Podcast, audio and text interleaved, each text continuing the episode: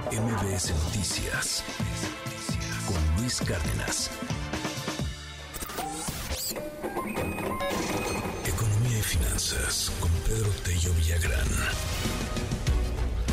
¿Cómo ves, querido Pedro? 17.5% más robos y a eso súmale las extorsiones y a eso súmale las broncas que se van acumulando una y otra y otra y otra en el empresariado mexicano. Pero eso sí, pues dicen que, que vamos bien y que todo esto es un discurso nomás por quererle pegar al gobierno. Los empresarios ahora sí que tienen otros datos. Pedro, ¿cómo estás? Buen día. Luis, buenos días, qué gusto saludarte a ti, también a quienes nos escuchan. A ver, el, tema de la inseguridad tiene diferentes rostros o diferentes aristas. El relacionado con el robo a las empresas es quizás uno de los que menos difusión recibe, pero por supuesto uno de los de mayor impacto, no solamente sobre el patrimonio de personas que han invertido buena parte de sus ahorros en la creación de un negocio, sino también en lo que tiene que ver con seguridad personal y por supuesto con generación de empleos.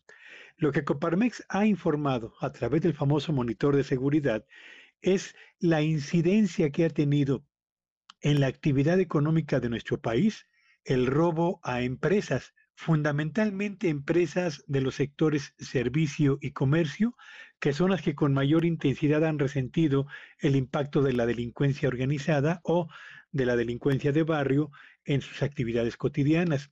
Ha señalado Coparmex, y tú lo has reiterado, Luis, que en comparación con el número de carpetas abiertas o investigaciones iniciadas durante el sexenio de Enrique Peña Nieto, en la presente administración hay un aumento del 17.5%.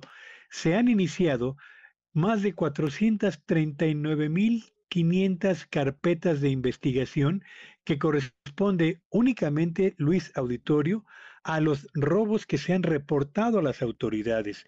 Pero hay que señalarlo, el 80% de los robos no se denuncian por diversas razones, por tiempo, porque generalmente no hay una respuesta, porque significa finalmente ponerse a realizar actividades ajenas a la que compete habitualmente al, al negocio o a la empresa que ha sido recientemente eh, dañada por el crimen organizado. Y de modo pues que estamos hablando de una cifra de inseguridad que es mucho más grande de lo que ha reportado la propia Coparmex. Y lo más delicado de todo esto, Luis Auditorio, es que alrededor del 50% de las empresas pequeñas y medianas que operan en todo el país, una de cada dos, ha sido víctima precisamente de este tipo de actividades, lo que significa que a los problemas que tienen los empresarios para cubrir sus costos de operación, para el pago de impuestos, para el pago oportuno de la nómina, para pagar a sus proveedores y al mismo tiempo para mantener la competitividad de sus productos atendiendo los requerimientos del cliente, pues ahora deben sumar evidentemente costos adicionales que tienen que ver con la protección al clima de inseguridad que tanto y tanto los ha venido afectando.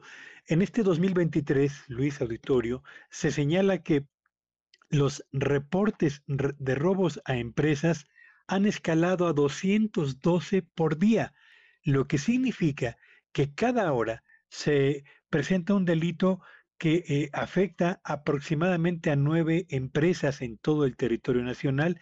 Y si hacemos una revisión solamente por entidades federativas, veríamos que las eh, públicas que tienen el mayor número de carpetas de investigación abiertas son Aguas Calientes, Baja California y Quintana Roo, en contraste con Yucatán, Chiapas y, aunque usted no lo crea, Michoacán, que son las tres entidades que tienen el menor número de carpetas abiertas por eh, robo, robo a empresas. Y por otro lado, en los estados de Nayarit, Campeche y Zacatecas, es donde se ha presentado en los últimos 12 meses el mayor incremento en la apertura de carpetas que corresponden evidentemente a la denuncia por el robo a empresas. Así que vaya situación, Luis, esta. Tenemos un rostro de la inseguridad al que, insisto, no se le presta mucha atención, pero que tiene un impacto muy directo sobre la generación de riqueza, sobre la estabilidad del empleo y particularmente sobre la inversión de quienes eh, ven eh, hasta con eh, mucho mayor detalle la posibilidad de crear alguna empresa en entidades o en localidades donde la presencia del crimen organizado se manifiesta a través del cobro de piso, del robo de mercancía o por supuesto de la extorsión, Luis. Gracias, Pedro. Como siempre te seguimos en tu red. ¿Cuál es? Sígueme en Twitter en arroba Petello Villagrán y que tengan un espléndido martes. MBS Noticias con Luis Cárdenas.